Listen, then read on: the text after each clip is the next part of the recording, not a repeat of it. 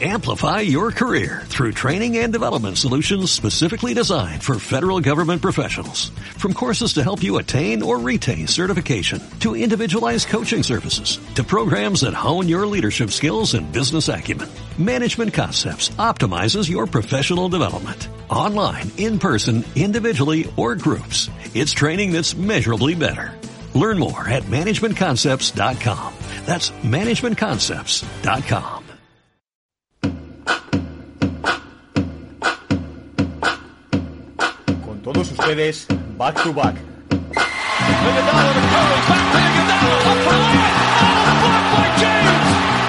James with the rejection. Anthony. Anthony for three. Puts it in.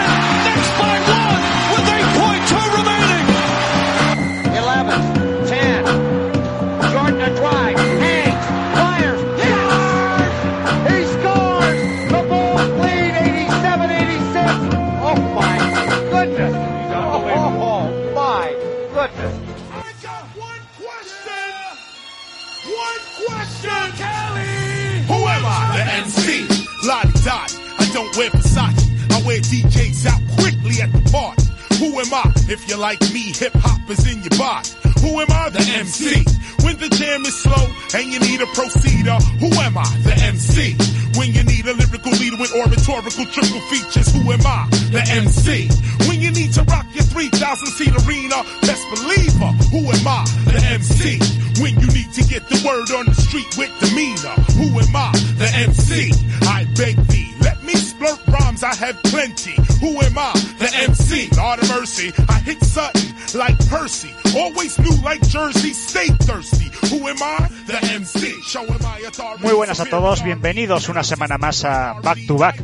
Esta semana empezamos con la que es para mí una de las mejores canciones y sobre todo una de las mejores producciones de la historia del hip hop, Cares One, su canción DMC, una canción del álbum I Got Next de 1997, una producción de el gran Domingo, es un productor de origen latino, pero es un grandísimo productor que sigue todavía en activo, ha hecho eh, producciones para Das FX, Immortal Technic, Rakim, 36 Mafia, bueno, pues algunos Crack Dilated People, incluso Eminem en alguna canción, Fat Joe.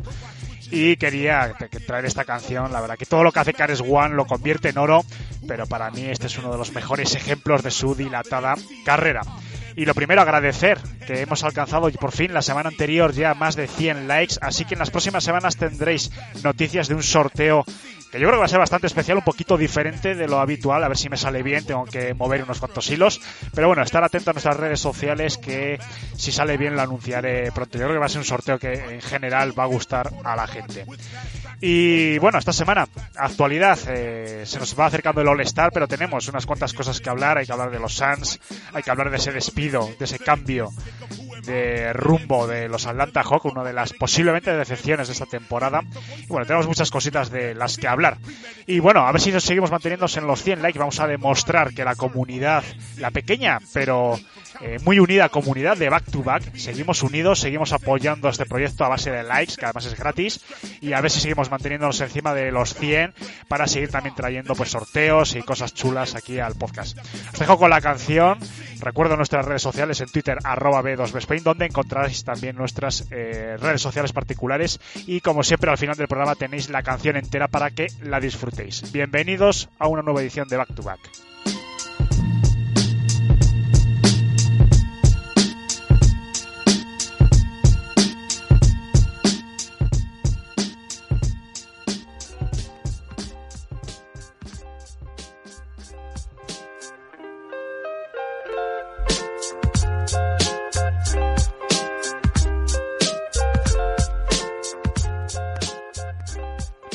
Cuando terminó la temporada anterior, Adam Silver eh, hizo unas declaraciones acerca de lo preocupado que estaba por el bajón tan acusado de audiencia, sobre todo en las finales de la NBA. Y esta semana en Director's Cut quiero traer una pequeña reflexión acerca de este tema porque nos hemos enfocado mucho en los últimos tiempos acerca de los motivos ¿no? de esta caída tan brusca en eh, las audiencias de la NBA sobre todo en Estados Unidos, ¿no? Vamos a enfocarnos ahí en el mercado doméstico que posiblemente por eh, la indisoncracia ¿no? de, la NBA no deja de ser una liga norteamericana, es quizás lo más eh, representativo en cuanto a audiencias. ¿no? Por otro lado, también se puede tratar las audiencias eh, mundiales, que también están íntimamente ligadas, pero bueno, vamos a centrarnos sobre todo en el mercado doméstico. Mucho se habla ¿no? de este tema, muchos artículos se han escrito en las redes sociales, pero yo quiero eh, centrarme en un aspecto que no se ha tocado mucho a este respecto. Se habla, cuando se toca el tema de la caída de las audiencias, se habla mucho pues de factores, pues bueno, de, de horarios muchas veces, de que en Estados Unidos es a las 7, a las 8 la gente está saliendo de trabajar, exceso de competiciones, eh, falta de carisma quizás eh, respecto a otros a otras épocas como los 80 o los 90 de las actuales estrellas. Eh, bueno, muchos temas, ¿no? Pero llevo tiempo dándole vueltas a la cabeza y yo creo que hay un aspecto en esta bajada de las audiencias que yo creo que también está siendo muy, muy importante y se está pasando mucho por encima. Muy poquita gente he visto hablar acerca también de este aspecto. Es el tema de eh, cómo están influyendo los arbitrajes en esta caída de las audiencias. Me voy a explicar. Eh, los partidos cada vez eh, son más largos. Muchos de los que me estáis oyendo, la mayoría yo estoy seguro que ve partidos en directos por la noche más o menos en función también de vuestras vidas personales, trabajo, compromisos. Seguro que la mayoría de vosotros ve partidos y si no, los sábados o los domingos ve esos partidos. Son partidos de dos horas y media cuando no hay prórrogas. Pero muchas veces no es por culpa de los tiempos muertos, muchas veces es también de la inmensa cantidad de faltas que se pitan de revisiones arbitrales. El problema no es las faltas en sí, hay muchas faltas que son justificadas, es la cantidad ingente de faltas que son auténticas chorradas. Como una persona que se queda por la mañana, por la madrugada, perdón, y que a lo mejor tiene que madrugar por la mañana, está dispuesta a estar dos horas y media, incluso tres horas de la noche viendo un partido, cuando al día siguiente puedo ver un resumen quitando todos los tiros libres, quitando todas esas faltas, quitando todas esas revisiones, quitando muchas faltas mal pitadas, incluso ridiculeces, como estamos viendo en los últimos tiempos, ¿no? Esas escenas que son bochornosas de cómo uno va a tirar, un jugador va a tirar de tres y ve que la posición es mala y se lanza literalmente encima del defensor. Y es falta del defensor. Algo bochornoso. Eso muchas veces quema a la gente muchas veces eh, desmotiva a la audiencia de ver partido tras partido es una manera eh, muchas veces de perder el tiempo, sobre todo en función de cómo vaya también tu equipo. Yo creo que eso es un tema que no se está tratando. La gente quiere ahorrarse gran parte de esas dos horas y media que duran la gran parte de los partidos y en 20 minutos, media hora, no con los highlights. Vamos a ir directamente a los condensan, los famosos condensan, los famosos resúmenes que ofrecen las plataformas de la NBA para ver los partidos. Es algo que está influyendo mucho. Hay que ser muy fan, hay que ser muy fanático, muy seguidor de un equipo, muy seguidor de la NBA en general, o vivir de ello, o no gente que nos dedicamos al tema de los podcasts y tal, que tenemos cierta obligación de ello, eh, para ver esos partidos. La, el aficionado habitual, el aficionado causal, o incluso el aficionado que sea muy amante del deporte, pero que a lo mejor eh, por responsabilidades eh, tanto eh, familiares o, o, laborales no puede permitirse tener tanto tiempo para ver los partidos, se van a ir a, a, esos resúmenes en los que te estás ahorrando la ingente cantidad de tiros libres, técnicas muchas veces absurdas. Yo no echo la culpa a los árbitros. Los árbitros, y aquí quiero hacer un paralelismo para que toda la gente me entienda, muchas veces como la policía o la Guardia Civil, ¿no? En el caso de, de los españoles o las diversas policías desde otros países donde nos estáis escuchando, ellos se limitan a aplicar ¿no? el código penal eh, o las leyes que aprueban los respectivos parlamentos. Es su obligación. Lo mismo los árbitros. Los árbitros se encargan de aplicar el, código, pues muchas veces eh, incluso disciplinario que tiene la NBA o el manual, la normativa en cuanto a faltas. Eh, el problema es ese, el problema es que hay que reformar. No digo de volver a los años 80, no digo de volver a muchas veces esas escenas eh, de casi de violencia y muchas veces sin el casi, ¿no? Que vivimos eh, algunos de muy niños, o sea, la gente que seis más mayores en directo en los años 80, a principio de los 90. Pero entre lo que se vivió esos años y lo que se está viviendo en los últimos años, hay un término intermedio y es a donde hay que intentar volver a esa eh, a esos arbitrajes eh, bastante correctos, tanto de los 90 como de los 2000. Yo creo que se está pasando de frenada la NBA en cuanto a, vamos a decir, tiquismiquis, muchas veces eh, en cuanto al partido, esas técnicas por casi por mirar mal una decisión arbitral. Esas faltas muchas veces eh, buscadas de una manera clara y de una manera vergonzosa, como hemos visto en las últimas semanas. Todo eso alarga los partidos de una manera considerable y hace que gente que podría estar viendo partidos a lo mejor de hora y media o dos horas incluso intenten evitar, a no ser que sean partidos importantes. Eso está notando también la audiencia. Yo que estoy absolutamente convencido que es un factor que debería la NBA tener en cuenta formar el reglamento en cuanto a arbitraje, en cuanto a faltas, en cuanto a técnicas, para intentar hacer de estos partidos una, algo más ligero, algo más eh, liviano en cuanto a tiempo. Yo creo que con hora y media, hora 45 se puede terminar un partido incluso teniendo las interrupciones por tiempos muertos, ese divertimento que vemos en, eh, tanto los tiempos muertos como los descansos, tanto de cuartos como de mitad de partido. Se puede mantener un producto muy bonito sin la necesidad de alargar de una manera innecesaria y sin eh, la necesidad de expulsar de las emisiones en directos a mucha gente que podría ser públicos, eh, un público potencial y que animaría a las audiencias. Yo creo que es algo a tener en cuenta, yo creo que es algo que hay que valorar.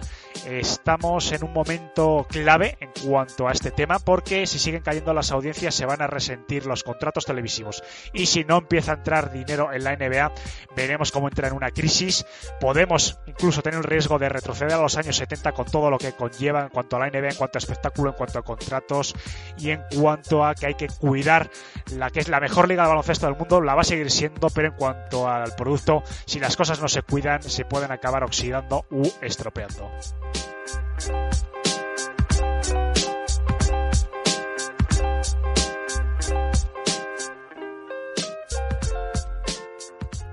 bueno, pues chicos, esta semana dos veteranos me acompañan también para hablar de toda la actualidad que no es poca de esta semana. Toby, Manu, Manu y Toby, bienvenidos compañeros. Hola. Buenas, buenas. Bueno, chicos, ¿qué tal la semana? ¿Todo bien? ¿Os habéis portado bien? Eh, ¿Habéis cumplido con vuestras obligaciones, vuestros deberes? Y sí, sí, al pie de la regla. Al pie, de la regla, muy bien. Ay, ¿En qué estarías pensando? Bueno, chicos, después de esta regla de Manu, que no sabemos exactamente qué tiene en la cabeza a estas horas, vamos a empezar hablando de, de la actualidad, que tenemos unas cuantas cositas y vamos a hablar de los Hawks. De momento parece que están siendo una de las decepciones, pero a pesar de ello yo creo que ninguno nos esperábamos que el entrenador Joy Pierce, eh, que sí que es cierto que el balance que ha tenido desde que llegó a, Atlanta no es muy positivo, pero yo no sé hasta qué punto es un poquito contraproducente cortar... Eh, no sé, la, progresión que estaba teniendo el equipo respecto a la temporada anterior. Sí que es cierto que ese 15-20 es un poco decepcionante. Quizás esperábamos más, pero no lo sé. Hay gente como, por ejemplo, Toby, empezó por ti, como Popovich, que es el primero que ha criticado este despido diciendo que, se, bueno, que, que no lo entiende y que es un error por parte de la, de la franquicia de, de Atlanta. ¿Te esperabas, intuías que hubiese un cambio de entrenador tan pronto en los Hawks?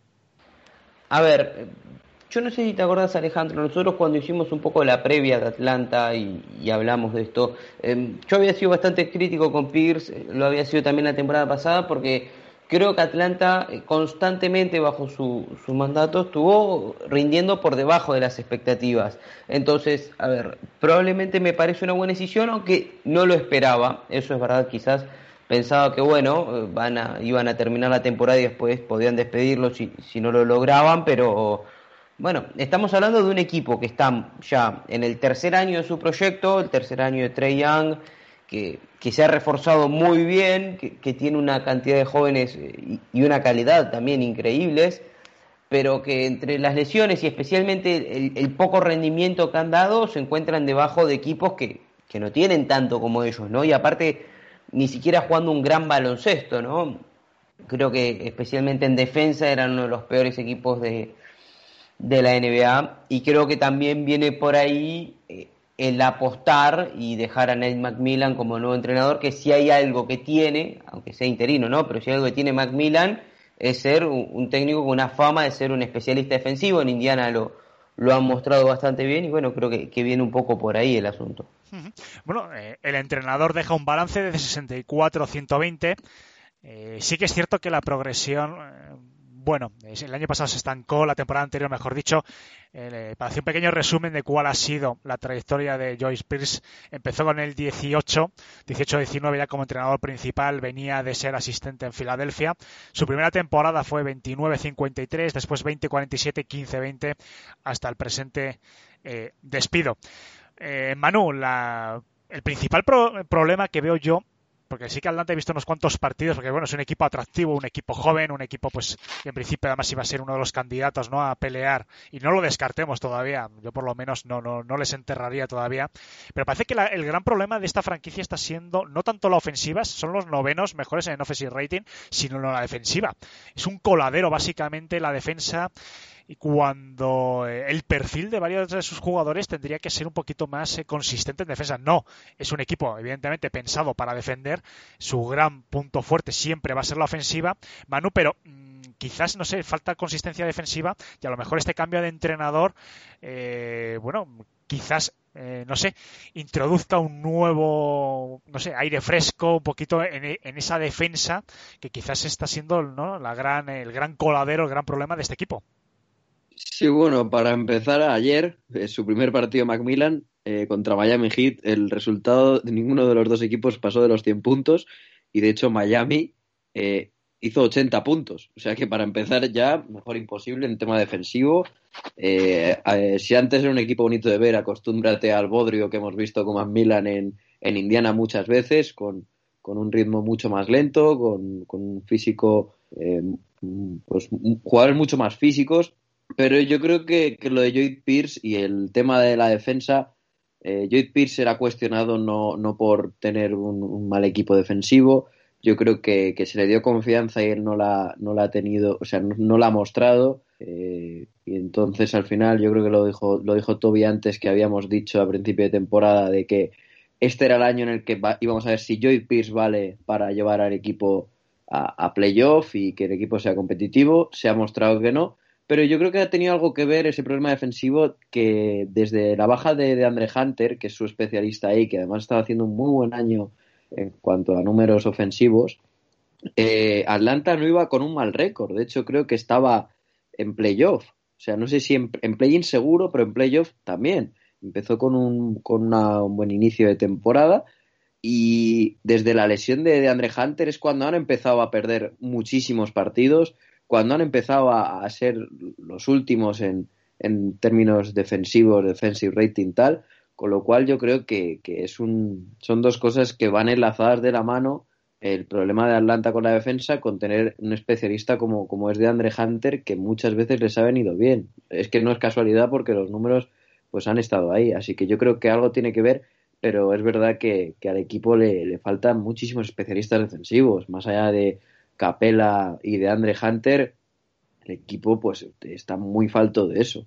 Son también una plantilla muy joven y, además eh, pues todavía los pocos especialistas que han podido ir fichando este año, véase Chris Dan o Rayon Rondo, Chris Dan ni ha, debutado, Rondo prácticamente ha jugado cinco partidos.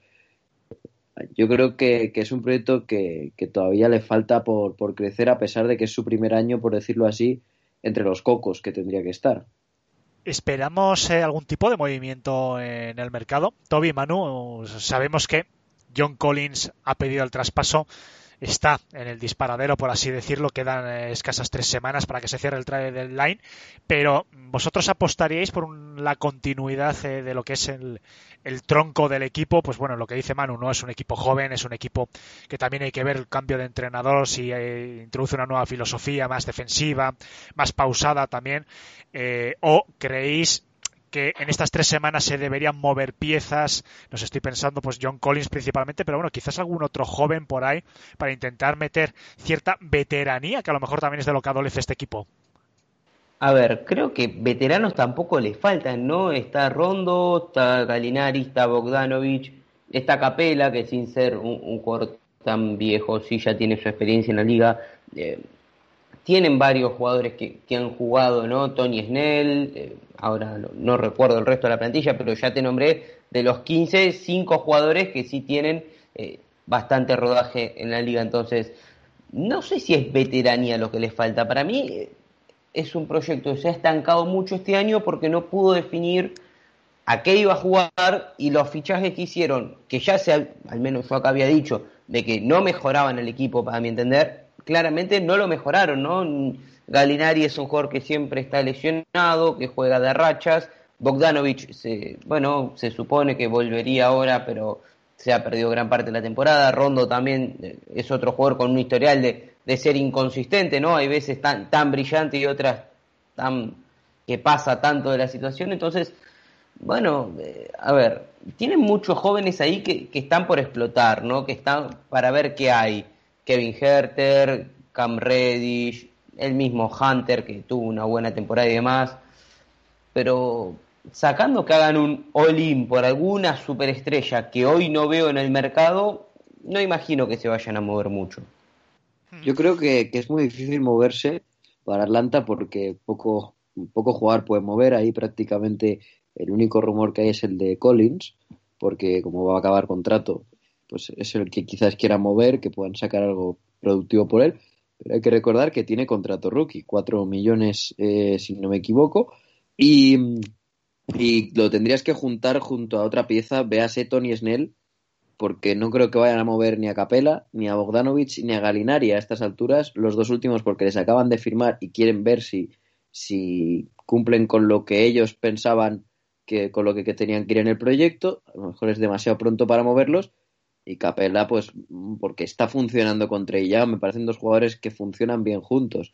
Ahora, la única pieza que te queda por mover es Tony Snell, que son 12 millones. Eh, 18 millones por estos dos jugadores eh, no daría para una superestrella.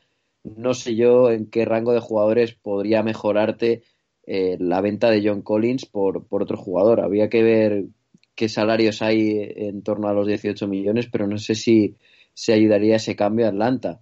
Eh, habría que ver también cuál es la decisión de Collins, pero tampoco es suya solo, porque Atlanta tiene el derecho eh, de agente libre restringido de Collins. O sea que si ellos no le venden, no creo que, que lo vayan a regalar en agencia libre. Así que no veo movimiento fácil. Veo que puede llegar a producirse, pero no lo veo que, vaya a haber porque no es nada fácil que, que, vayan a mover las piezas que tienen. Bueno, pues eh, resumiendo, y por terminar un poquito el tema de Atlanta Hawk, ¿esperáis una mejoría inmediata del equipo? ¿Pensáis que el cambio de entrenador sí que va a ser un punto de inflexión, por lo menos para salvar un poco esta temporada, o quizás hay un problema más estructural que necesite pues de la off-season para mejorar refuerzos, madurez quizás de los jugadores. Vamos, eh, entrenador, el cambio de entrenador ha sido positivo, o pensáis como Popovich que no es el, no era el problema que tenía este equipo.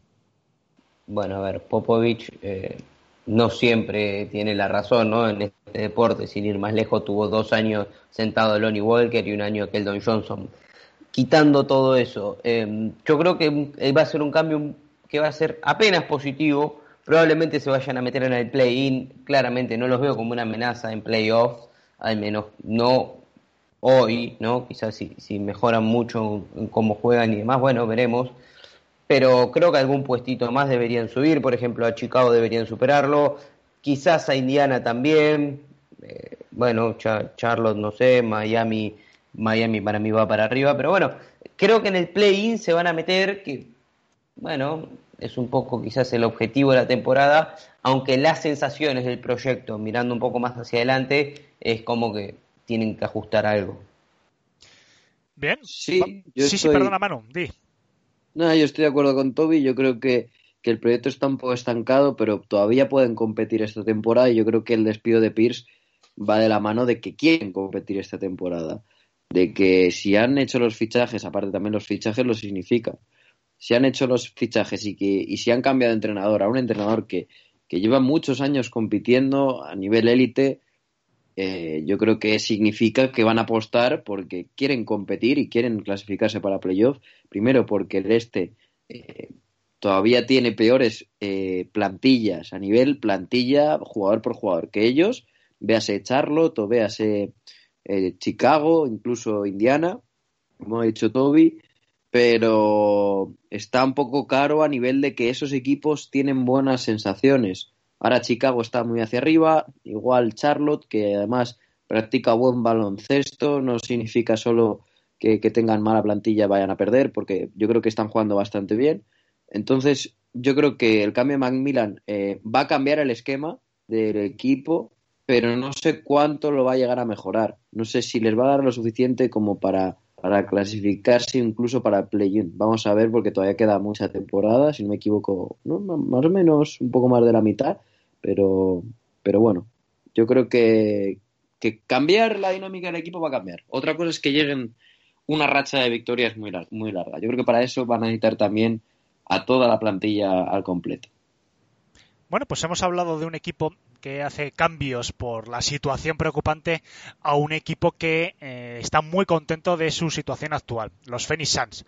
Son los segundos en el oeste. La verdad que parece mentira, ¿no? Que no sé, esta situación. Al principio de la temporada nadie se esperaba que en el oeste estuviesen los Jazz primero y los Suns segundos con una racha en los últimos 10 partidos de 8 a 2.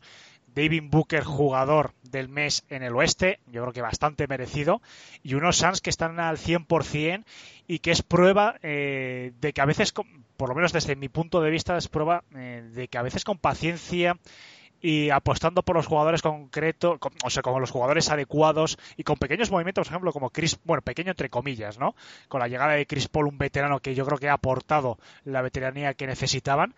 Los Suns, eh, yo creo que es un equipo muy creíble y un equipo que yo ahora mismo va salvo sorpresa no creo que no sé si aguantarán en la segunda posición, pero yo creo que factor cancha van a tener. Y un equipo además eh, que no sé si opináis como, como yo, Toby y Manu, que está además siendo muy consistente y una roca, tanto defensiva como ofensivamente. Es un equipo muy equilibrado y yo creo que Monty Williams, el entrenador, yo creo que tiene mucha, mucha eh, responsabilidad en esto y ha construido un equipo que a mí me resulta súper atractivo. Coincido, la verdad es un muy buen resumen. Eh, creo que nadie los esperaba tan arriba. Debo admitir que quizás eh, mi, mi, suposición sobre el traspaso Chris Paul era errada, y, porque Chris Paul eh, está jugando incluso mejor que en Oklahoma, ¿no? pero creo que más allá de, de la llegada del base, Monty Williams está demostrando que es un grandísimo entrenador y que puede sostener lo que hicieron en la burbuja. Eh, donde, bueno, recordemos que se quedaron a nada de entrar a playoff o al menos de jugar el play-in en ese momento, pero ese proyecto de, Phoenix también, un poco hablando como, retomando quizás lo de Atlanta, de, acumula muchos jugadores jóvenes, pero no se acostumbran a ganar y demás, por fin este año están mostrando que, bueno, todo ese, ese tanking, toda esa Booker, todas estas temporadas malas que tuvo con el equipo perdiendo, están dando sus frutos, ¿no? Creo que incluso sin la explosión de DeAndre Ayton, que, quizás yo esperaba, lo están haciendo muy, muy bien. Eh, y bueno, ver los segundos del oeste por encima de Lakers y Clippers cuando llevamos jugada casi la mitad de la temporada es todo un logro que, bueno, muestra que han trabajado muy, muy bien. Yo he venido con datos en la mano, me he preparado, me he preparado esta parte del programa bien, porque yo creo que que es, un, es algo que nos llama la atención, igual que nos llamó mucho la atención lo de los jazz, eh, lo de lo de estos no se queda atrás. Yo creo que el culpable, lo ha hecho bien Toby, es Monty Williams y el segundo culpable es Chris Paul. Un dato eh, muy asombroso de Chris Paul es que a todos los equipos a los que ha llegado les ha mejorado el porcentaje de victorias tanto en Hornets como en Clippers, como en Rockets, que parece que no, pero en Rockets también lo hizo bastante, de un 67 a un 79%, en Thunder obviamente el año pasado, y en Phoenix Suns. Eh, eso acompañado de, un buen Monty Williams y de un Devin Booker que ha sido jugador del mes con unos números bastante buenos, 28 puntos por partido, con un, más de un 50% de tiros de campo y 40% en triples, se suma que, a que están jugando muy bien. Entendiéndolo un poco, Phoenix Suns en los últimos 15 partidos eh, tiene el mismo récord que Utah Jazz en los últimos 15 partidos. O sea, que está a la altura de los Utah Jazz en cuanto a porcentaje de victorias. Es el segundo mejor de la liga y es la séptima, la, octava mejor defensa. Todo esto, lo que sorprende es que es con uno de los peores ritmos de la liga, el penúltimo ritmo. O sea, no es peor, sino que juegan más lento, pero es el segundo ritmo más lento de la liga.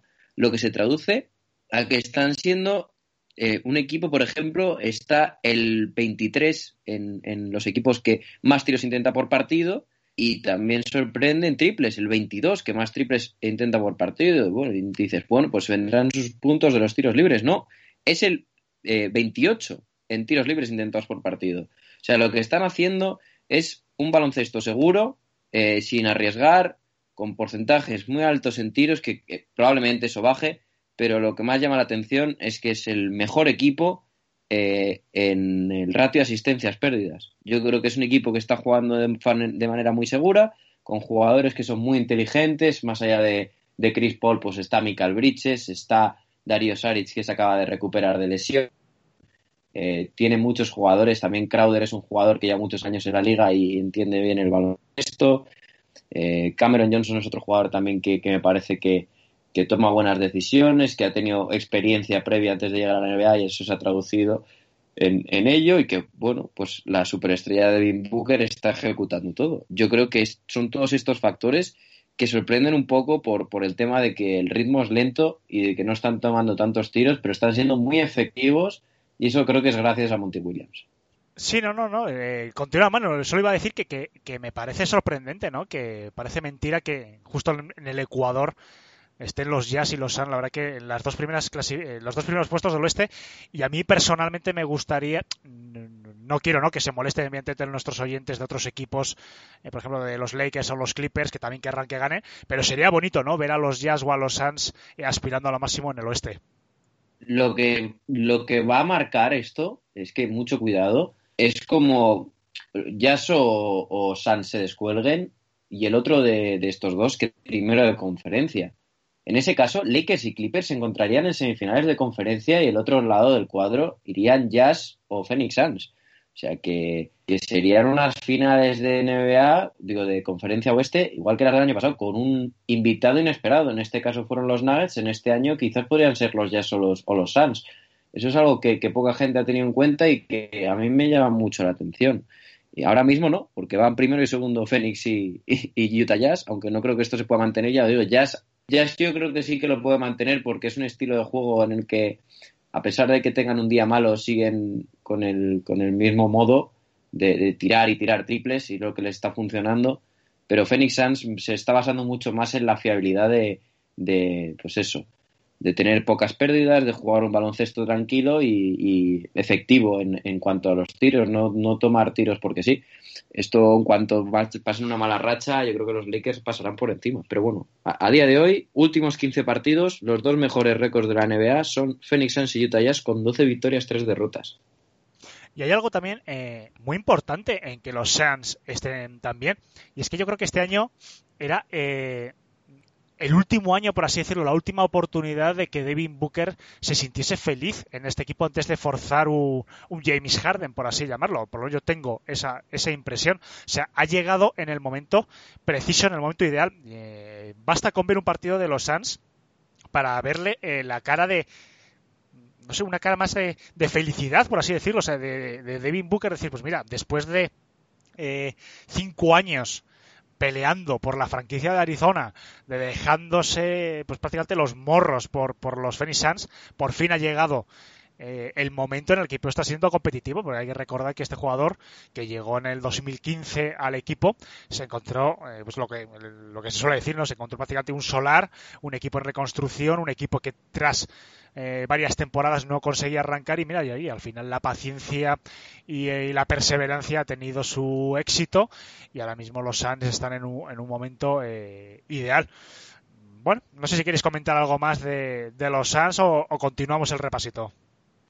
Lo único que me gustaría comentar, y seguimos, creo que están quizás, o sea, no los descartaría en absoluto ahora en el deadline y especialmente en la puja de los agentes libres, porque creo que pueden llegar a estar a una pieza de plantarse realmente como un equipo bastante peligroso en el oeste. Si mantienen este nivel, a mí, por ejemplo, me parecen más peligrosos que Utah, creo que tienen mucho más talento y como consigan algún agente libre que aparezca, eh, voy a dar dos nombres, por ejemplo, ya sea Cousins o por qué no Blake Griffin, me parece que pueden llegar a ser una amenaza real en un oeste que es bastante competitivo. Bueno, pues tomamos nota porque la, La verdad que- única pega. Sí, no, que el tema de Blake Griffin Sí, que comenta Toby, eh, es una cosa que también me encajaría, vamos, que no sé, es por es uno de los equipos que también habían sonado. Sí, Manu. Mm. Nada, que, que mm, eh, concuerdo con eso, pero el, el único problema que tengo es que yo creo que tiene una plantilla amplia, ¿eh? O sea, tiene una rotación ya más o menos establecida. Es verdad que, que podría caber una pieza más, pero ya tienen buen, buenos ocho o nueve jugadores. Con eso para playoff ya, ya pueden tirar, pero es verdad que por- probablemente sería mejorable, no sé, Jevon Carter o, o Galloway, Moore, Kaminsky, sí podrían tener una mejora. Pero a ver, yo creo que mismo, perdón Manu, pero mismo Nader o incluso Saric, que no Sí. después de ese gran primer año que tuvo nunca volvió, eh, son jugadores que no son malos, todos los que nombraste tampoco, eh, pero se puede mejorar, especialmente en playoff. Y Phoenix hoy aparece como un equipo que puede darle a estos agentes libres que buscan notoriedad para volver al ruedo un buen espacio y además un equipo bastante contender. Sí, lo que quería decir es que estoy de acuerdo en que les puede llegar una pieza y mejorarles, pero que no es un caso como en el de, por ejemplo, Boston Celtics, de, de que sí que les falta profundidad. Yo creo que el equipo cuando juega no acusa en el banquillo pérdidas. Entonces, yo creo que por ahí no van mal, pero sí que es verdad que con una pieza más aún en el equipo sería muchísimo más competente. A nivel de nombre, desde luego. Y, y también no la, la figura que yo creo que no se habla suficiente de él de Chris Paul, ¿no? Lo que ha supuesto que es un jugador que cuántas veces se ha oído en las últimas temporadas, ¿no? Lo del contrato, contrato tóxico, bla bla bla bla bla y sigue sigue cerrando eh, entre comillas, ¿no? Eh, Esta frase evidentemente sigue cerrando bocas y sigue demostrando que sigue teniendo un talento inmenso a pesar de ser ya un jugador bueno, es quinto mío, del 85, o sea que es veterano, pero bueno, yo creo que todavía le queda. Está a muy buen nivel físico, sigue teniendo la cabeza para como playmaker. Es que es el base, eh, yo creo que es el prototipo, ¿no? De playmaker de los 90, de principio de los 2000, un playmaker clásico, y yo creo que ha dado una, un orden y una organización perfecta a, a los Suns. Yo creo que junto al entrenador y a la madurez que están demostrando jugadores como Booker, yo creo que está siendo el, el gran secreto de estos Phoenixers. Ya más me alegro por los seguidores del equipo, que sé que tenemos unos cuantos oyentes que son seguidores de ellos, que llevan ya muchos años con ganas de ver a unos Phoenixers de nuevo competitivos. Vamos a mantenernos en el oeste, Pierre. Esta vez no es para hablar de algo positivo porque eh, los Rockets han caído en picado, pero en picado, en picado, vamos, eh, en picado a la enésima potencia. 12 partidos consecutivos perdidos, la peor racha ahora mismo de la NBA, pero, pero con una diferencia abismal, porque eh, la siguiente peor racha ahora mismo en vigor si no lo he apuntado mal, bueno, son los Wolves a 8, pero es que después ya son equipos que están tres o cuatro derrotas consecutivas. Sí, parece que hay una carrera entre los Rockets y los Timberwolves para los primeros puestos del próximo draft eh, importante, pero eh, yo creo que ha sido fundamental, chicos, eh, más que la marcha de James Harden, que evidentemente va a ser un roto, yo creo que están notando mucho que no está Christian Wood, pero a pesar de ello, yo he apostado un poquito más por John Wall y, y, no sé, por otros jugadores, otros veteranos como eh, Eric Gordon, eh, no lo sé, que consiguiesen mantener un poco el espíritu de este equipo. La verdad que la caída ha sido simplemente espectacular. Oladipo sigue, no sé, con problemas físicos, eh, le están manteniendo mucho. Ha rechazado la, una extensión de contrato de dos años que le han ofrecido. No lo sé, eh, insisto, no sé, yo creo que están apostando directamente por, el tanking, pero tras la llegada de John Wall yo no me lo esperaba de una manera tan acusada, de una manera tan brutal este tanking, porque estaba jugando bastante bien John Wall y yo pensaba que iban a competir un poco más. Eh, no sé si a vosotros os pilla por sorpresa o esperabais esta evolución del equipo.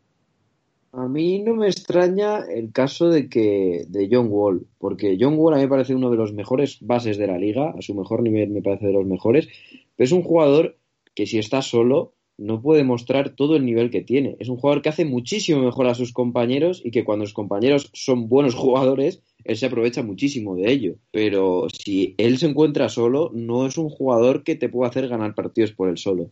Entonces, a mí no me extraña que, que bueno, eh, por ejemplo, ese partido de, de los 14 puntos, 0 rebotes, 0 asistencias, 5 pérdidas, con unos porcentajes terribles en tiros de campo, es porque él se encuentra solo y es un jugador al final limitado en, en cuanto a tiro, no es un tirador puro. Entonces, eso le, le, afecta. El no jugar con un pivot al lado le afecta muchísimo más, porque el mejor complemento de un base y más del estilo de John Wall es jugar con un buen pivot al lado. Ahora mismo, desde que se lesionó Wood y desde que Cousins no cuenta eh, para Silas, eh, pues eh, no creo está Justin Patton como único pivot de, los de los Rockets y, y, eh, pues ya te digo Justin Patton es un jugador que ha pasado por Oklahoma y por Filadelfia y por, y por Minnesota como tercer pivot de la plantilla y prácticamente sin minutos. Entonces, sorprende mucho que yo creo que esto le sumas la baja de la Dipo y que Eric Gordon también ha estado varios partidos fuera y, no me extraña que, que, estén, pues ahora mismo, si los, si los Phoenix Suns tenían un 13 victorias, 2 derrotas en los últimos 15 partidos, no, 12 victorias, 3 derrotas, pues los Rockets son el peor equipo de la liga con 2 victorias, 13 derrotas en los últimos 15 partidos, empatados con Minnesota. O sea, hasta Detroit en estos 15 partidos ha conseguido el doble de victorias. Con, eso te digo todo, Alejandro. Toby, que no sé, ¿qué, hace, ¿qué harías con este equipo? Eh, ¿Dejarías pasar la temporada bueno, pues bueno, buscando pues eso, un buen pick en la próxima lotería, construir alrededor de Christian Wood, porque claro, por otro lado tienes un contrato eh, como John Wall, y con su estatus, con su edad, que son 30 años todavía, físicamente se le ve bien, es decir, que toquemos madera, todavía le quedan muchos años, pero tienes también un jugador joven como Christian Wood con 25, eh, la verdad que maravilloso, es un pivo que está demostrando un grandísimo talento, pero yo no sé hasta qué punto, no sé, eh, hay un rumbo definido un poco para reconstruir este equipo y después también está el tema de, de, Oladipo, porque yo no sé si querrá salir al mercado, buscar otro tipo de equipo o un contrato máximo los mismos Rockets, porque bueno, Oladipo por lo menos el Oladipo de Indiana, eh, junto a jugadores como Christian Wood y John Wall, para mí es un trío, insisto, no sé, por lo menos desde mi punto de vista es un trío que tendría que ser suficiente para tener un equipo mínimamente competitivo tanto en el este como en el oeste. No lo sé, les veo demasiado mal para las piezas que tienen. A ver, vamos por partes. ¿Qué haría con la temporada? Y la temporada lamentablemente está perdida porque se han desenganchado mucho, ¿no? Sí seguiría apostando y dándole minutos a John Wall, porque creo que después de estar dos años parados, eh, bueno, todo ritmo le viene bien. A Oladipo lo traspasaría por lo que sea. Yo no le renovaría, yo no le pagaría a un jugador como Oladipo. A mí me parece que no, no tiene sentido ni en la instancia de un proyecto que puede llegar a estar Houston, que no nos olvidemos de que tiene muy pocos picks en los próximos años porque los mandó casi todos por Westbrook, ¿sí? que no, no es un dato menor por lo cual tampoco van a poder reconstruir vía draft, sino, bueno, ver eh, qué tienen con Wall, ver qué pueden conseguir por Oladipo. Christian Wood es un muy buen jugador que está a muy buen precio. Quizás si pueden conseguir alguna rondita por PJ Tucker, eh, sacarse encima ese contrato asqueroso que le dieron Eric Gordon. Y, bueno, quizás darle minutos a, los Kevin Porter o a los jugadores jóvenes que puedan llegar a encontrar por ahí, no está mal. Eh, si mal no me falla la memoria, el, pick de este año creo que va a Oklahoma, así que tampoco hay mucho para hacer. Debería revisarlo igual. Eh, pero bueno, sea como sea, no, a ver, el año está perdido. Ya desde el momento del, traspaso a Harden está perdido. Y bueno, eh, tocará ser, tener bastante imaginación. Sabemos que Houston es un equipo que se ha caracterizado siempre por no tener miedo a los grandes traspasos y bueno, quizás eh, en la off-season o a principio de la temporada siguiente nos pueden sorprender con algo. Bien, vamos a mantenernos en el oeste. Después vamos a tocar también algún equipo de, del este que, está, que parece que en este programa les estamos dejando un poquito abandonados. Vamos a ir a Dallas porque ya están en balance positivo. Y el simple hecho, desde mi punto de vista, de decir que ya están en estas alturas de la temporada, eh, denota ¿no? lo que hemos comentado en otros programas del mal arranque de los Mavericks, de las dudas que está generando esta temporada. Está sonando también de que se puede mover el equipo bastante, ¿no? Precisamente por esa trayectoria tan dubitativa que han tenido en esta primera mitad. Eh, se habla mucho de ese jugador de Porzingis, que puede ser una, pieza clave para conseguir algún, no sé, algún asset, alguna, algún activo importante en el mercado. Pero también estoy viendo jugadores que no están cumpliendo con lo que se esperaba. Yo, por ejemplo, George Richardson esperaba un poquito más. Hay jugadores que han dado un paso atrás como eh, Finley Smith, que bueno, que con sus 24 años la evolución parece que un poquito estancada, etc, etc. Eh, no lo sé, porque yo sigo creyendo mucho que tienen el mejor, uno de los mejores entrenadores de la liga, como es eh, Rick Carlisle. Eh, no lo sé, no lo sé, me, genera dudas, sobre todo en defensa, el equipo les veo muchas veces con una mala actitud en cuanto a defensa, todos, eh, Luca Doncic incluido. Entonces, no sé, este equipo parece que esta temporada iba a ser la de la confirmación, pero no sé hasta qué punto van a ser capaces de entrar en playoff directamente. A mí me da la sensación que van a entrar por la puerta atrás a través del play-in. Pero yo no sé si la vía de traspaso de Porzingis puede ser una pequeña solución para encontrar algún activo que encaje bien en este equipo y que logre fortalecer la trayectoria. También es cierto que se ha notado, por ejemplo, Powell que no estado en algún partido. No sé, ¿qué, qué, balance podéis hacer de esta media temporada de, los Babs? Mala, ¿no? Creo que, que, esta temporada de Dallas para mí es mala. Eh, a ver, uno esperaba que estén más cerca de ser los Phoenix o los Utah de esta temporada, peleando bien arriba, que de estar por debajo de Memphis, Denver, Portland, incluso de San Antonio. Eh, me parece que, bueno, pese a los muy buenos números, no sé si Luca está teniendo su mejor temporada. Claramente para mí no es mejor que su temporada anterior. Eh, tienen que resolver el tema por Singis, que para mí es fundamental, eh, porque parece que está generando una tensión dentro de la franquicia eh, que nunca es sana para un proyecto que, intenta ganar. Y después eh, se han llenado de esos contratos de 7, 8, 9 millones que no son malos jugadores, pero no te permiten crecer, o sea, te ponen un, un techo, porque los, los Clever, los Finney Smith, los Richardson y demás, son jugadores que, a ver, tienen destino de, ser traspasados o algo así, o de salir del equipo en algún momento por, por la composición salarial que tienen. Si yo fuese Dallas, eh, no tendría miedo en dar todo lo que no sea Doncic por otro gran jugador, a ver, como lo intentaron con Porzingis, pero por un gran jugador de verdad y ver qué le sale, porque tienen el talento general como es Doncic, tienen un muy buen entrenador, pero me parece que a día de hoy están un poco cortos de todo lo demás. Yo diría que, que, es un equipo que tiene una asignatura pendiente, como, como bien ha dicho Alejandro al principio, que es la defensa. En los últimos 15 partidos, ahora que tengo este dato en la mano de los 15 partidos, lo voy a aprovechar. Y sé que es un equipo que, que no ha estado mal. Eh, nueve victorias, seis derrotas. Es el séptimo mejor récord en, en, la liga en los últimos 15 partidos. Y todo coincide un poco a través de, la vuelta de Porzingis. Yo creo que ha tenido una temporada muy difícil Dallas al principio.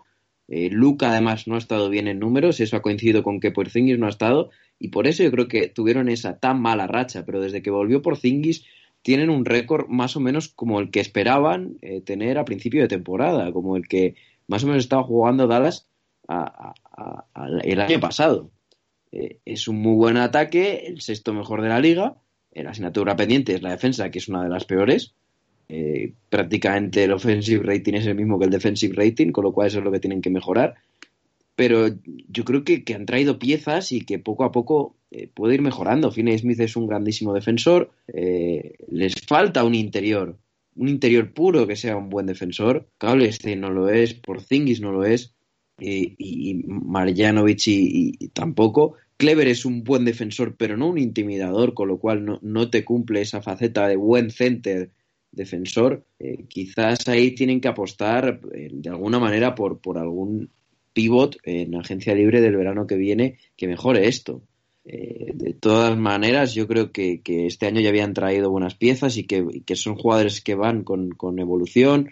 Richardson, en cuanto, pues eso, acostumbra un poco la plantilla a mejorar. Eh, él tiene que acostumbrarse a lo mejor todavía, quizás este año con Carla, él acaba de llegar. Eh, luego, Ibundu me parece un, un jugador que si, si, les falla la defensa debería tener más minutos, aunque en ataque no produzca. Para eso tienes a Luka Doncic, que él puede jugar prácticamente solo. Y, y otro jugador es eh, el rookie, Josh Green, creo que es un grandísimo defensor también. Y con minutos este año que vaya sumando, intimidador a la vez de, buen defensor, no solo un intimidador puro como puede ser un Miles Turner de la vida, sino un buen defensor que a la vez sea un buen intimidador. El caso es eso, y yo a Porzingis en este momento no lo traspasaría, porque creo que está en uno de, de sus peores valores de, de, mercado en los que puede tener Porzingis. Yo creo que tiene un salario que tampoco es tan malo, porque está en torno a los 22 millones, que para un jugador de su estatus, si, si, es el Porzingis que, que debería ser, es un salario decente por todavía varios años. Y, yo creo que, que pocas piezas les pueden salir rentables en un traspaso ahora mismo, a día de hoy, por Porzingis, con lo cual yo lo mantendría eh, y si su valor subiera, ahí me, me, si traspasarlo, pero a día de hoy yo creo que no, porque está en un valor bajísimo de mercado.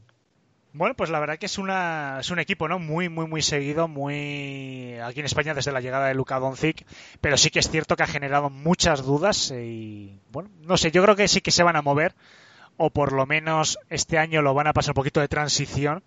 Lo asemejo también en algunas cosas, ¿no? También a los Suns, ¿no? Es un equipo que poquito a poco yo creo que va a ir cogiendo ritmo, pero necesitan, están también muy verdes y bueno, yo espero que sigan haciendo la apuesta por Garlais. Yo estoy seguro que les puede llevar al éxito. Pero bueno, se necesita, se necesita paciencia. Bueno, vamos a cambiar un poco de tercio. Antes, sí, sí, perdona, un momento, porque me, he sacado ahora un dato. Y es que en los últimos 10 partidos, Luka Doncic, el que estabas hablando, está haciendo muy buenos números. Y los Maps van 8-2. 8 victorias, 2 derrotas en, los últimos 10 partidos. Por eso han llegado a ese, por, a ese récord positivo y está con un 46 y medio en triples. Eso es muy importante para, para Luka Doncic. Yo creo que, es totalmente el termómetro el que ha marcado este rumbo de los maps. O sea, ha sido la cara y la cruz de, de Luka Doncic, han sido estos últimos 10 partidos la cara y la cruz un poco el resto de la temporada que, que estaba muy errático en cuanto al tiro y un poco a la toma de decisiones. Sí, no, no, desde luego es un equipo eh, Doncic dependiente totalmente. Todos los equipos, evidentemente, dependen de sus figuras, pero hemos hablado estos últimos meses de que hay equipos ¿no? que juegan de una manera más coral, que es una frase que me gusta decir mucho, que se reparten mucho la ofensiva, pero lo cierto es que los maps son muy, muy dependientes de Luca. Segunda, como segunda espada por y sí que aportan la ofensiva, porque defensivamente el físico no le da, pero sí que es cierto que en cuanto Luca ha empezado a calentar la muñeca, el equipo se ha disparado y gracias a ese parcial de 8-2 en los últimos 10 partidos han conseguido entrar en un 52% de victorias, es decir, que venían de una situación crítica. Vamos a hablar un poquito de un tema más ligero antes de hacer un pequeño repaso ya al este y despedirnos. Vamos a hablar de los eh, participantes de los eventos del All Star Weekend que a mí me ha sorprendido, es decir, la calidad de, la, de los jugadores que van a participar en el desafío de habilidades con la, eh, no sé, la negativa, bueno, incluso en el concurso de triple, con la negativa de muchos jugadores a participar en el concurso de mates. No sé, ahora me vais a dar vuestra opinión porque yo no sé si es por miedo a lo mejor una mala caída, una, lesión, no lo sé. Pero bueno, voy a decir los nombres. En el desafío de habilidades va a participar eh, Robert Covington de los Blazers, Donzi de los Mavericks, Crispo de los Suns, Julio Randle de los Knicks, Domantas Sanovis de los Pacers y Nikola Bucevic de los Magic. Y en el concurso de triples, David Booker de los Suns, Jalen Brown de los eh, Celtics, Stephen Curry de los Warriors, Zach Lavin de los Bulls, Donovan Mitchell de los Jazz y Jason Tatum de los Celtics. Es decir, tanto en habilidades como en los triples, eh, básicamente estrellas. Eh, sobre todo en los triples, hace tiempo que no veo tal nivel de jugadores. Pero después en los mates ha costado encontrar participantes. Y vienen tres que eh, quitando Obi Topping de los Knicks, lo decía bien eh, Toby antes de, grabar, son dos jugadores que prácticamente casi nadie conoce, que bueno, que a lo mejor tienen su momento de fama, ya veremos. Eh, Simmons de los Blazers y Cassius Stanley de los Pacers junto a, Obi Topping de, de, los Knicks. Ha habido jugadores que han rechazado estar en el concurso de los mates como Jalen Brown, Anthony Edwards, eh, el mismo Zion Williamson ha dicho que no va a participar. Miles Bright, eh, yo personalmente no entiendo cómo en esos dos concursos viene lo más selecto de la NBA. Stephen Curry, ¿no? Participando a estas alturas de su carrera deportiva todavía en los triples. O sea, es una cosa maravillosa. Pero en cambio, en los mates, eh, no, no, sé. A mí me ha sorprendido que Zach Lavin también ha sido invitado. O sea, Aaron Gordon. Todos han dicho que no. Eh, no sé, ¿os sorprende? ¿Por qué puede ser? No lo sé, porque me ha dejado muy frío. Creo que mm, lo que tiene es lo siguiente, ¿no? Se va a hacer todo en un día, con un calendario bastante apretado y demás. Quizás para el Skill Challenge, incluso para el concurso de triples, no hace falta tanta preparación ni se pone tanto en, eh, a ver, en riesgo el, físico del jugador, ¿no? Como puede llegar a pasar en el concurso volcadas, donde además eh, requiere una preparación, ¿no? Un entrenamiento de, las volcadas, de los mates, como dicen ustedes. Y creo que viene un poco por ahí, ¿no? A ver, es muy sano para la liga que recuperen el buen nivel, el Skills Challenge y que el concurso de tres puntos, que creo que en los últimos años siempre ha sido el que ha tenido más nivel, tenga a los jugadores de este nivel Pero bueno, con el concurso de volcadas pasa un, poco lo que te digo. A ver, creo que por ejemplo los que vos nombraste, Aaron Gordon, me parece que no va a volver a competir. Sí, la última vez había dicho que se sentía estafado por, por todas estas veces que fue y, y no pudo ganar. Pero si hubiese estado bueno ver a Zach Lavin o a este tipo de jugadores que, que dan show. Y nos tendremos que conformar con, con los jóvenes. A ver, Simmons, eh, Stanley y Topping, son todos jugadores jóvenes, probablemente desconocidos para el público promedio de la NBA. Pero bueno, son los que aceptaron estar. La NBA necesitaba poner algunos jugadores y, y veremos qué tal sale. Bueno, antes de que entres, Manu, a, a, dar tu opinión, voy a decir también las listas de, eh, bueno, el Rising Star Challenge, que no se va a jugar, por cierto, pero bueno, eh, los han nombrado un poco como reconocimiento, como premio. Eh, yo creo que sí que hay un cierto consenso de que son los mejores jugadores en cuanto a, al World Team, por ejemplo. Está Chihuahua, Chihuahua ¿no? Creo que se pronuncia, de los Heat, sí. eh, Alexander Walker de los Pelicans, Abdilla de los Wizards, Barrett, eh, Campazo, por cierto, Toby. No sé si te lo esperabas que Campazo entrase en el World Team. Bueno, entre que no han entrado tantos extranjeros y que su segunda parte de lo que llevamos de temporada fue muy buena, me parece que, que podía estar justificado. Es una buena noticia, me puso muy contento. Bueno, también está hablando Clark de los eh, Grizzlies, Dort de, de, de, los Thunder, Hachimura los Wizards, eh, de Thunder también y Mulder de, los Warriors. Y por parte del eh, Use Team, eh, la Melo Ball, Hornets, Anthony Edwards de los Timberwolves, Therese Halliburton de los Kings, Tyler Hero de Miami Heat, Andre Hunter, eh, Hawks, Keldon Johnson de los San Antonio Spurs, Jan Moran, Grizzlies, Michael Porter Jr. de los Nuggets, Zion Williamson de los Pelicans y James Wiseman de los Warriors. La verdad que viendo los nombres tanto del World Team como del Youth Team, eh, una pena, ¿no? Que no se que no se celebre porque, bueno, por un lado el, partido de, de los Racing Star Challenge eh, si ya el All-Star era un correcalles, exceptuando hace un par de temporadas, claro que sí que fue un partido entretenido, el Racing Star Challenge sí que es cierto que era un, bueno, eso eh, para mí roza lo vergonzoso, pero bueno, eh, sí que es cierto que era bonito, ¿no? Hubiese sido bonito ver a, tantos eh, jugadores prometedores y de nivel como, como este, pero bueno, una pena, pero yo creo que en términos generales los nombres, vamos, sí que son más que justificados. No sé si echéis de menos a alguien o os sobra algún jugador me echo de menos a Emmanuel Quickly de los Knicks. El problema es la lista de, del Team USA es muy, muy buena. Quizás quitar a, a sería el único que, por, un poco, no fraude porque no está haciendo mala temporada, pero entre que los últimos partidos no ha estado y que no tiene tantos minutos con Kerr como nos gustaría verle, pues ha quedado un poco por debajo de, lo que esperábamos de, él cuando fue número 2. Y Quickly es todo lo contrario. Jugador que empezó con, con, pocos minutos también, pero que, que ha dado un grandísimo rendimiento y que, que, ahora mismo es un jugador fundamental en, en, Nueva York. Yo creo que le echo en falta a él. El problema es por qué lo quito, pero yo creo que por Wiseman debería entrar. Pues vamos a ver, es un concurso, el de mates, que a mí es el que más, siempre no parece que es el más espectacular, pero bueno, yo sigo pensando que estos tres chicos son jóvenes, tienen mucho que demostrar y esa motivación, la verdad que va a ser bastante interesante, sobre todo el tema de las puntuaciones, ¿no? Todos los años hay unas polémicas inmensas, así que bueno, veremos este año qué tal se, se comportan. Mucho ojito, porque, mucho ojito, porque lo he dicho antes aquí en privado, pero Cassius Stanley era un grandísimo matador, de hecho se le conocía prácticamente por eso en high school. O sea que, para mí es el favorito y con, no con diferencia porque al final los concursos de mates es la originalidad y tal, que luego salgan bien porque Dennis Smith para mí era siempre el favorito y, y intentaba mates tan complicados que, que los fallaba.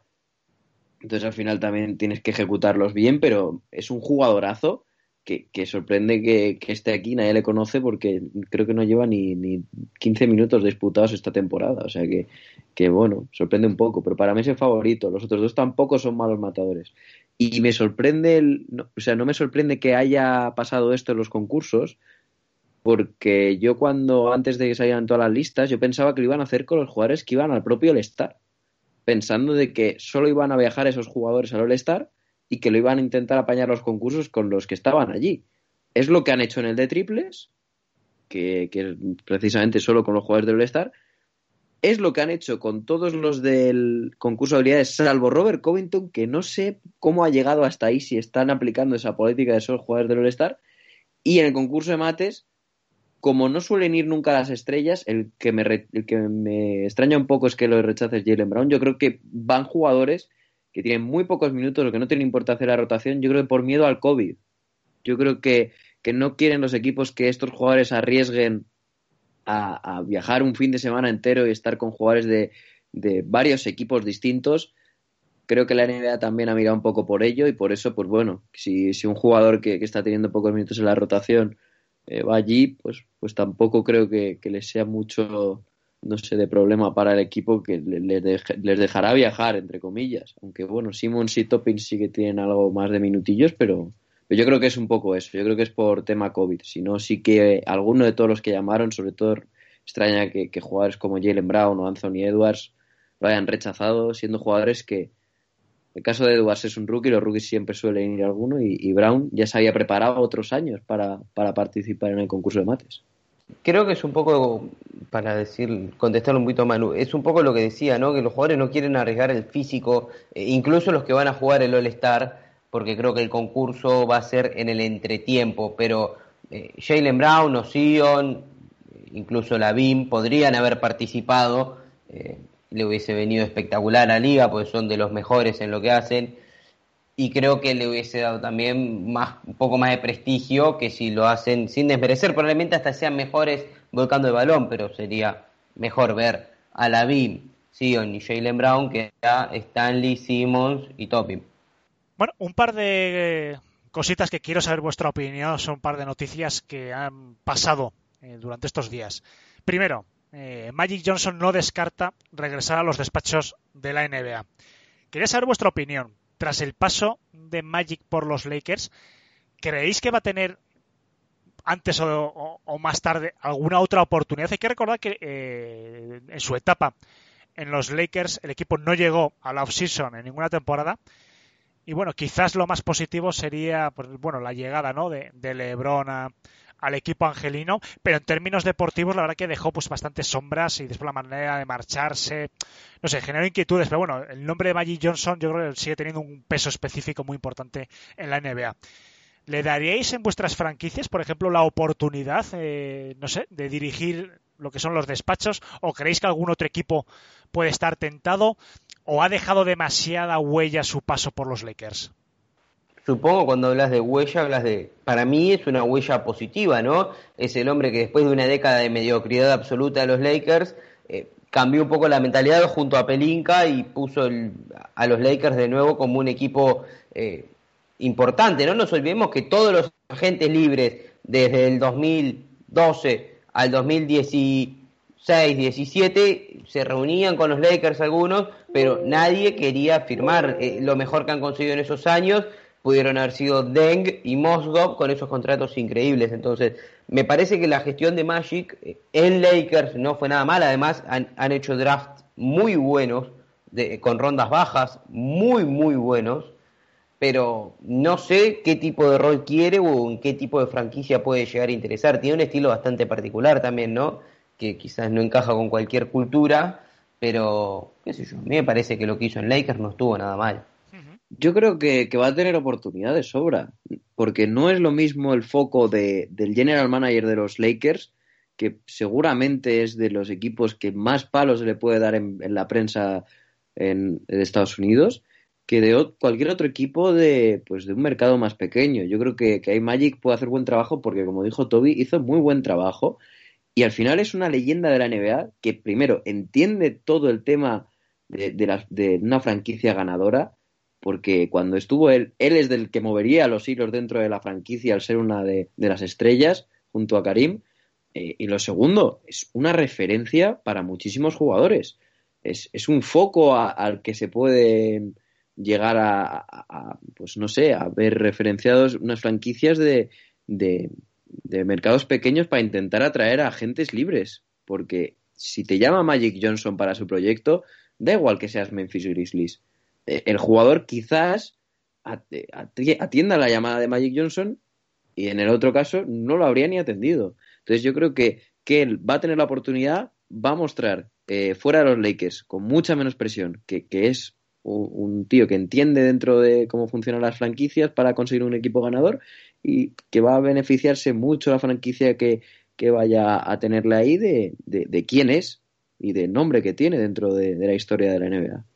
Estas declaraciones también pueden ser una manera el de, avisar a las franquicias, por así decirlo, decir, oye, que me he dado un pequeño descanso de mi época en los Lakers, pero estoy aquí para el que le interese. Yo creo que sí, también, ¿no? Así funciona cuando de repente lo, los periodistas o los insiders sacan esas noticias de que tal jugador está disponible o tal jugador es cortado, pero se encuentra jugando muy bien, se encuentra sano, se encuentra... Bueno, creo que es un poco así como funciona el, tema del lobby, ¿no?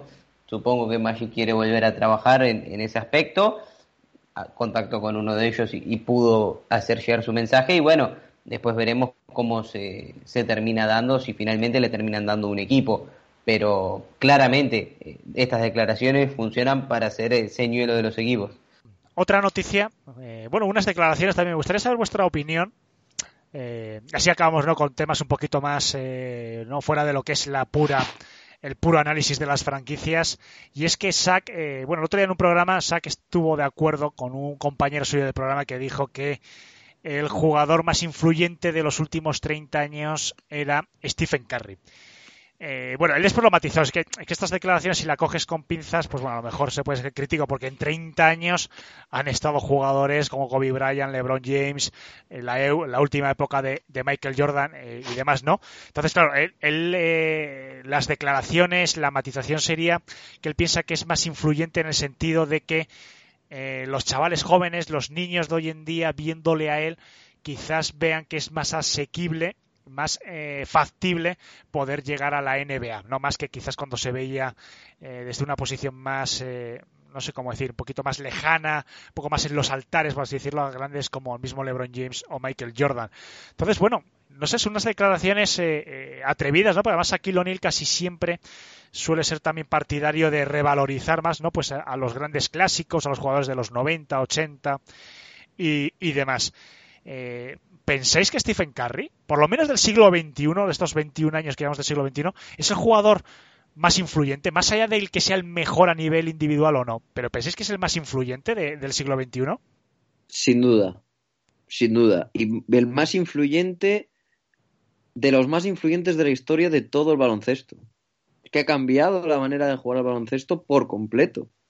Él y su entrenador, pero yo creo que él tiene gran parte de culpa. Si Curry Kerr no hubiera a lo mejor hecho un modelo tan agresivo de, este baloncesto moderno. Ha cambiado cómo tienen que jugar los pivots, ha cambiado la manera de defender, ha cambiado el que, el que jugadores de, que juegan en el 2, 3, incluso 4 tengan que poder tener que defender a un base. Que un base que tenga que tirar de 9 metros. Es que ha cambiado por completo el baloncesto. Por eso a mí me parece también el más influyente, lo he dicho ya alguna vez. Me parece el más influyente del siglo XXI de largo y de los más influyentes de la historia del baloncesto. Otra cosa es que sea el mejor o de los mejores. Eso ya es completamente distinto. No tienes que ser el mejor para, para influir en un deporte. Creo que Curry lo ha hecho. A ver, yo no sé si diría influyente, ¿no? Porque para mí la influencia quizás tiene otra connotación. Sí es sin duda de los que más han cambiado el juego, y eso es indiscutible, y probablemente ahí coincida con Manu de que pocos jugadores han cambiado tanto el juego y de forma tan rápida y tan abrupta como lo ha hecho Curry. En eso estoy de acuerdo.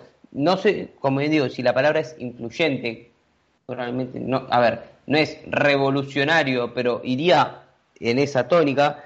Eh, pero más allá de la palabra exacta, si quiero usar, estoy de acuerdo con que Curry ha cambiado en la forma en la que hoy se juega en la NBA, que de a poco también se ha adaptado al básquet FIBA a esto.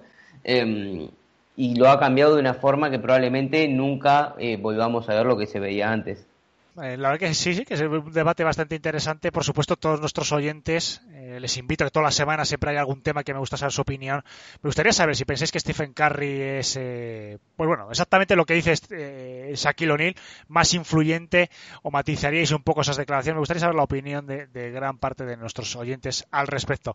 Y para terminar, eh, Fertita de los Houston Rockets ha dicho que van a retirar la camiseta a James Harden. Y además yo creo que dejaba abierta, porque yo creo que, que el retiren la camiseta vamos, eh, no hace falta ser tampoco muy listo para ver que iba a acabar ¿no? su vida a, la parte más alta de la cancha de, los Rockets. Pero dejaba incluso abierta la camiseta que digo, perdona, abierta la posibilidad de que la camiseta sea retirada incluso estando en activo el mismo James Harden. No sé qué opináis, ¿lo veis justificado esas prisas por eh, retirar eh, la camiseta tan pronto? ¿Creéis que se necesita un tiempo prudencial como suele ser? Algo también normal, ¿no? Todos los grandes han esperado varios años. Eh, no lo sé, ¿cómo pensáis estas declaraciones? Y sobre todo el tema de las declaraciones, ¿no? Sobre todo es lo que a mí quiero hacer más incidencia. El, hacerlo ahora, eh, después de esa marcha tan abrupta, tan poco bonita, ¿no? Por ambas partes, el decir que va a ser retirada la camiseta con tanta premura, con tantas eh, prisas, no lo sé, no sé ¿qué, ¿qué, opináis un poquito de todo esto, porque a mí me, ha pillado un poquito a contrapié. Bueno, lo primero decir que esta misma noche juegan los Nets de Harden en el Toyota Center, en Houston.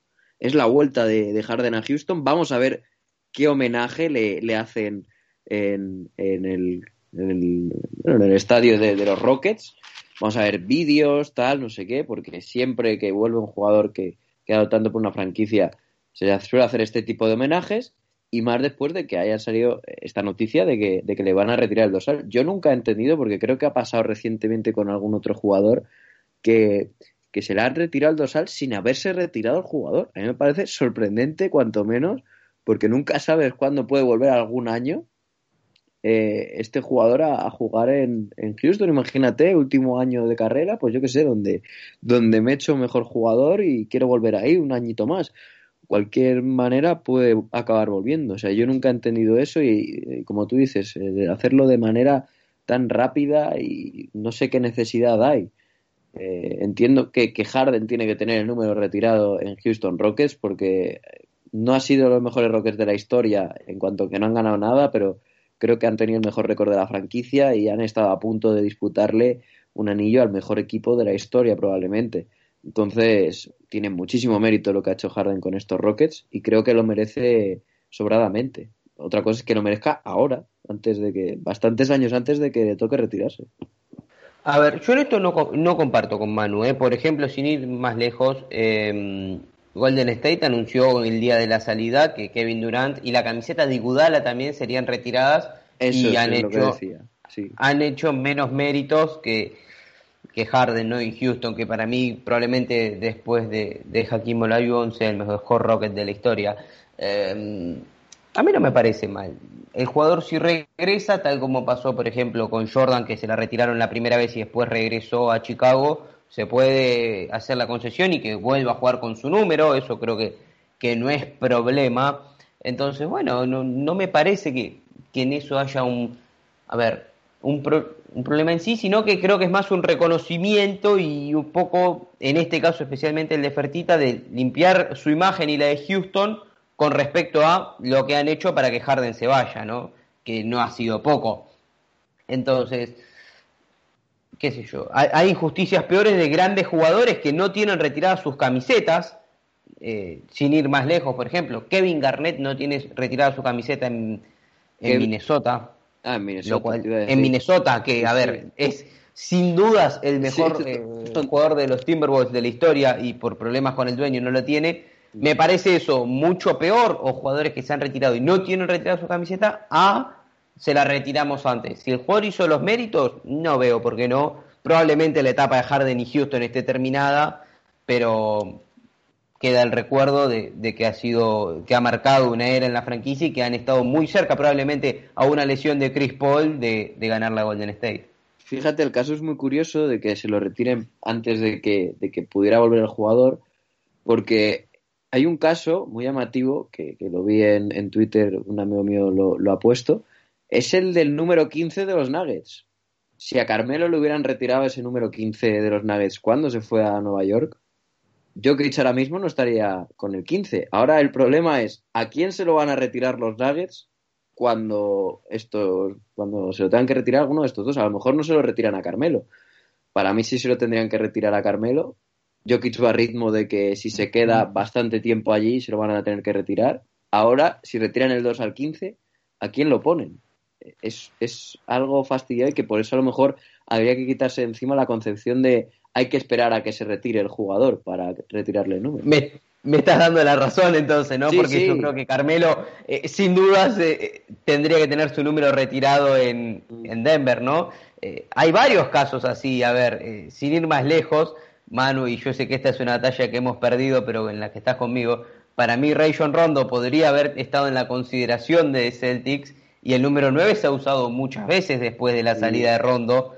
Y de, eh, es más, Alejandro, vos vas a tener que, que reflejar la memoria, pero sin ir más lejos, para mí, Stanley Johnson usó la 3, incluso es- antes de que le retiren la camiseta a Ben Wallace, ¿puede ser? Sí, sí, y el 1, por ejemplo, Reggie Jackson también lo usó y también está retirada. O sea, hay varias. en Detroit eh, hay varios casos de que están jugando. Yo creo que de todas formas deben pedir, se supone, ¿no? Que deben pedir permiso al jugador. Y si, por ejemplo, Billups eh, le dice a Reggie Jackson, oye, pues venga, usa el 1 y tal. Que a mí me parece raro, ¿eh?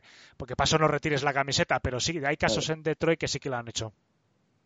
A ver, eh, yo recuerdo sin ir más lejos en San Antonio que Bruce Bowen tiene la camiseta retirada, pero cuando se fichó a Aldrich, eh, Bowen personalmente lo llamó y le dijo que use el número.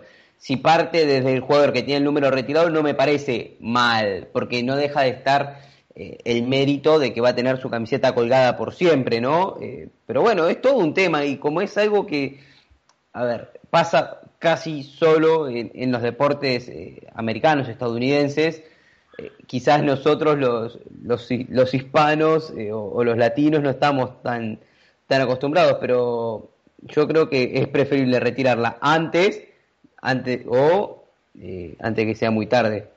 Yo estoy contigo en eso, pero lo que decía antes no es porque me parezca algo raro, sino porque es lo que ha hecho la NBA toda la vida, yo creo. Yo creo que antes eh, se esperaban a que los jugadores se retirasen para, para retirarles el dorsal y como es la costumbre, pues, pues es lo que me parecía extraño el esperarse. Pero si no, si, si estoy contigo en, en, en este tema. Yo no, no creo que, que si ves que el jugador y la franquicia han separado caminos y no crees que se vuelvan a unir, pues, pues ya puedes retirar el dorsal. Si vuelve, pues lo que tú dices. Si algún día tiene que volver, pues el caso de Jordan.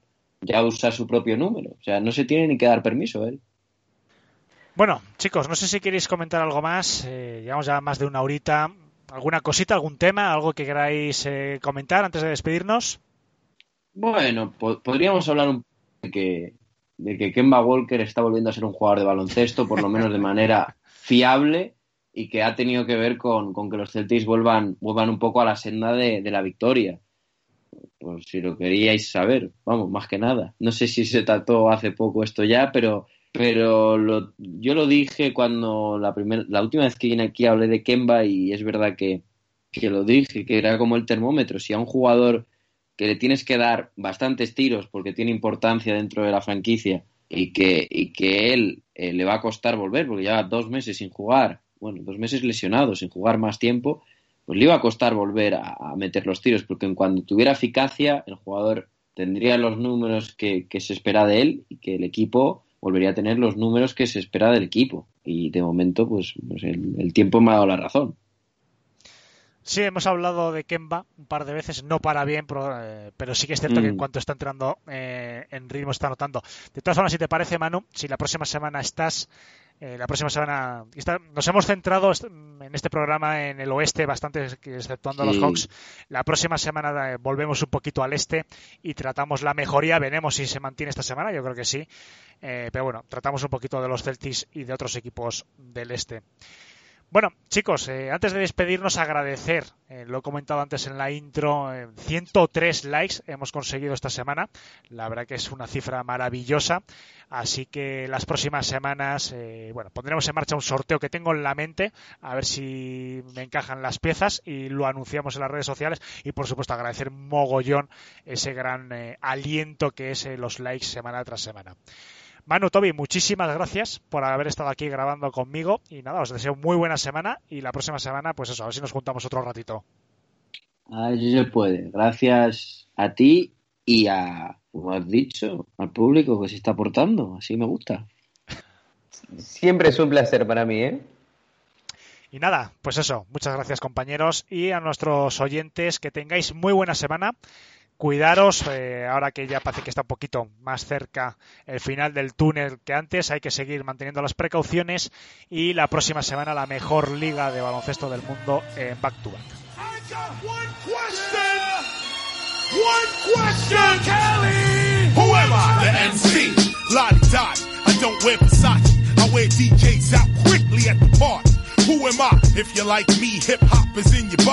Who am I? The MC. When the jam is slow and you need a proceeder, who am I? The MC. When you need a lyrical leader with oratorical triple features, who am I? The MC. When you need to rock your 3,000 seat arena, best believer, who am I? The MC. When you need to get the word on the street with demeanor, who am I? The MC. I beg thee, splurt rhymes, I have plenty. Who am I? The MC. Lord of mercy, I hit Sutton like Percy. Always new like Jersey, stay thirsty. Who am I? The MC. Showing my authority, superiority, and artistic minority. Now you're starting me, cause party philosophy can only be carried out by who am I? The MC. No doubt. Predicting far ahead what will set the party off immensely with plenty of who? The MC. Trained at rooftop red zone, Roxy Gently move crowds with harmonious rhythm. Cause the lyrics we give them, they miss them. Who am I? The MC. Again, the MC. Her infinite power helps oppress people. Sent me to tell you. If you truly study lyrical flows and stay on your toes, you will be who am I? The MC. And as an MC, you will study verbal magic. But watch what you say cause you'll attract it. Control your subconscious magnet from pulling in havoc. Who am I? The MC.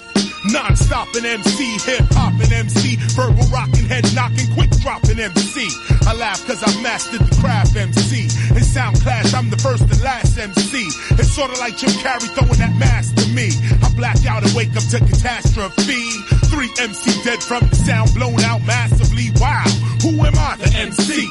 Untouchable can't be caught off guard with fast tracks or slow tracks. Ass cracks get waxed to the max. MCs pack raps for all tracks. Indigenous cultures, Asians, whites and blacks. Never missed it. The linguistic of who am I? The MC. Metalyrical, poetic, mystic MC.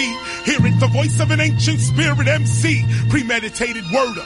Killing negative concepts out the mind of the observer. MC, you deserve a break from counterfeits, frauds, and fakes. Claiming to be an MC for heaven's sake. Well, this MC done raised the stakes. Under the stress of KRS contracts and mental gaps are bound to break. Who am I? The MC. Again, the MC. Conduct yourselves properly, MC.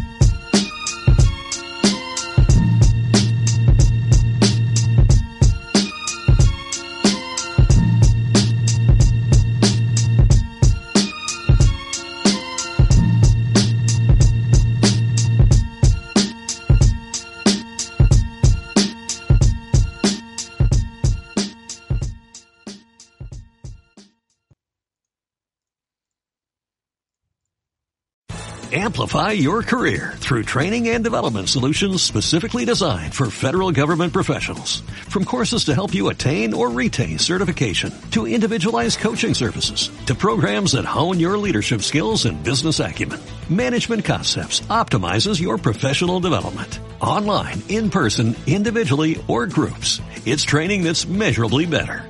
Learn more at managementconcepts.com. That's managementconcepts.com.